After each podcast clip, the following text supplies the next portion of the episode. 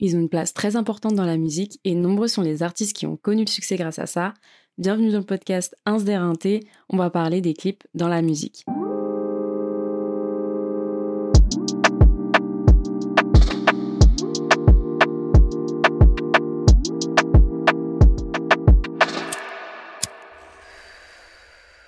Avant de commencer cet épisode, je tenais à vous remercier pour tous les retours que j'ai eu sur le premier épisode. Je m'y attendais archi pas. Vous êtes beaucoup à m'avoir demandé de mettre des extraits euh, des musiques que je cite, mais pour des problèmes de droit d'auteur, etc. C'est assez complexe. J'ai pas voulu faire ça.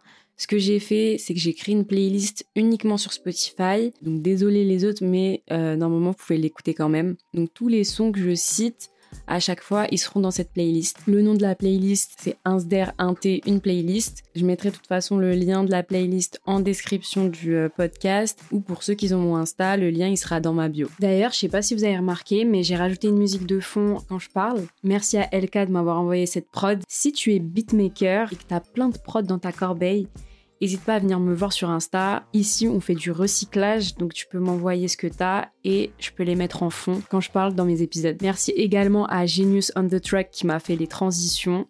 Bref, dans cet épisode, je vais aborder l'histoire des clips, comment ils sont apparus, leur importance aujourd'hui, etc. Donc bien évidemment, je vais vous parler déjà des origines.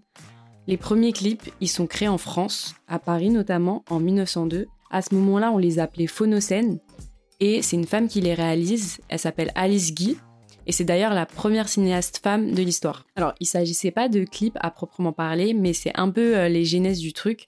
Je vous invite à aller voir sur YouTube, mais en gros, c'était des vidéos en noir et blanc de personnes qui chantent sur une scène. Et ils étaient diffusés dans des cabarets, des bordels, des foires.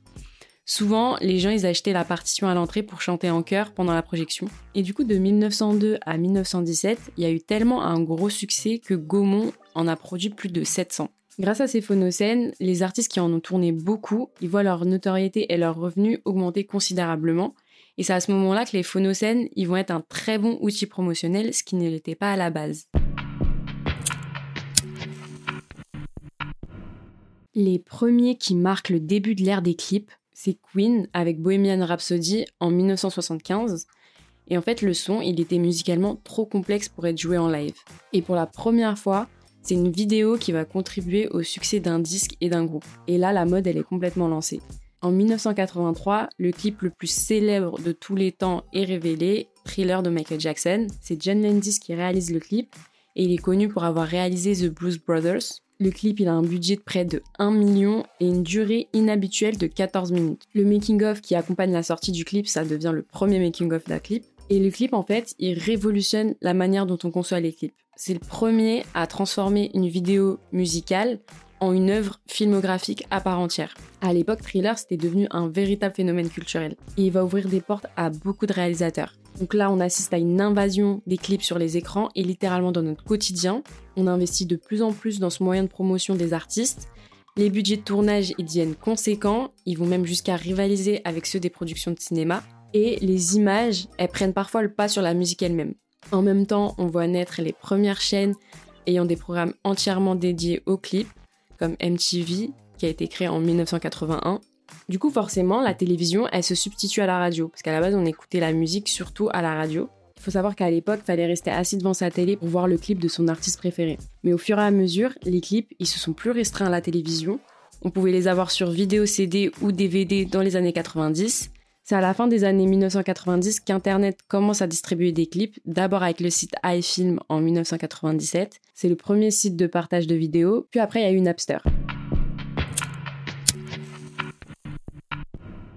Les réalisateurs de clips, ils sont de plus en plus pris au sérieux et appréciés au fur et à mesure que leur talent s'impose. Les maisons de disques, ils tenteront même de faire payer les chaînes de télévision pour la diffusion des clips. Ils estiment que ce sont des contenus de programme à part entière, mais les études marketing commencent à remarquer que dans certains cas, l'investissement massif sur certains clips, n'a pas eu d'impact sur les ventes d'albums. Dans les années 2000, l'industrie de la musique affronte quelques crises. Le public, se tourne toujours plus vers les concerts parce que c'est plus vivant et plus authentique mais l'évolution esthétique des images poussée par la technologie et la créativité des artistes va faire en sorte de maintenir la production de clips. Ce qui est fou parce que comme je vous l'ai dit, on se rendait compte qu'il n'y avait plus trop de corrélation entre la production de clips et les ventes d'albums. Mais en fait, l'impact des clips sur l'image des artistes, reste très importante.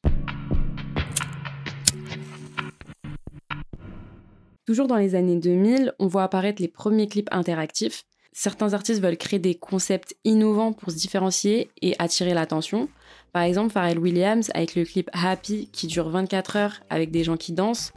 Il y a aussi le clip Arcade Fire avec Reflector. On interagit avec le clip avec son téléphone et les effets visuels ils s'activent avec les mouvements du téléphone. Il y a aussi le clip Red Hot Chili Peppers de Look Around. On se promène dans les pièces d'une maison avec la souris de l'ordi et on découvre des vidéos, des photos en cliquant sur des objets. Alors par contre, ces vidéos-là, elles sont pas toujours disponibles sur YouTube. Elles vont être surtout disponibles sur leur site internet, etc. Donc euh, ça sert à rien de les taper sur YouTube. Les vidéos, elles seront pas interactives. Aujourd'hui, il y a vraiment un aspect viral dans les clips. On peut prendre un exemple tout con. Gangnam Style du coréen Psy. Ça a été un phénomène web qui a généré plus de 4 milliards de vues depuis sa sortie en 2012. Il y a aussi ce truc où les clips, ils deviennent engagés par exemple, This is America de Childish Gambino, ça montre une Amérique raciste, divisée, etc. Il y a aussi des clips qui sont vécus comme des événements. Bien évidemment, je vais prendre pour exemple PNL. À chaque fois que PNL sort un clip, c'est un événement, on n'oublie pas cette date. Vous vous souvenez de ODD C'était un truc de fou à ce moment-là. Bref, tout ça pour dire qu'on n'est pas seulement dans une optique de promotion d'artistes, c'est plus poussé que ça. D'ailleurs, j'ai envie de faire un petit aparté sur le rap. Dans le rap, on va avoir deux styles de clips qui reviennent le plus souvent. Il va y avoir les clips contestataires qui dénoncent les inégalités, le racisme, ce qui est logique parce que les origines du rap, ils proviennent justement de là. Ou alors, va y avoir les clips très ego trip, où on montre son argent, son pouvoir, avec beaucoup de voitures, de luxure. D'ailleurs, on peut souligner l'hypersexualisation de la femme parfois dans ce genre de clip. Mais aujourd'hui, il y a tellement de styles variés et on l'a vu notamment avec le clip de Jossman Intro qui est très artistique. En tout cas, pour conclure, comme vous l'aurez compris, les clips, ils vont être très importants pour définir l'image, le style de l'artiste, mais aussi pour sa notoriété. On peut aussi véhiculer plus de choses à travers des images en plus de la musique. Les clips, ils complètent énormément la musique et c'est ce qui permet de comprendre l'univers de l'artiste, comme on peut le voir avec Laylo, surtout avec son album Trinity, parce que finalement, les clips, ça peut même définir l'univers d'un album. Pareil avec The Weeknd pour euh, After Hours, il y avait clairement un univers pour cet album. En tout cas, voilà, je pense avoir tout dit. J'espère que cet épisode vous a plu et on se dit à bientôt pour un prochain épisode.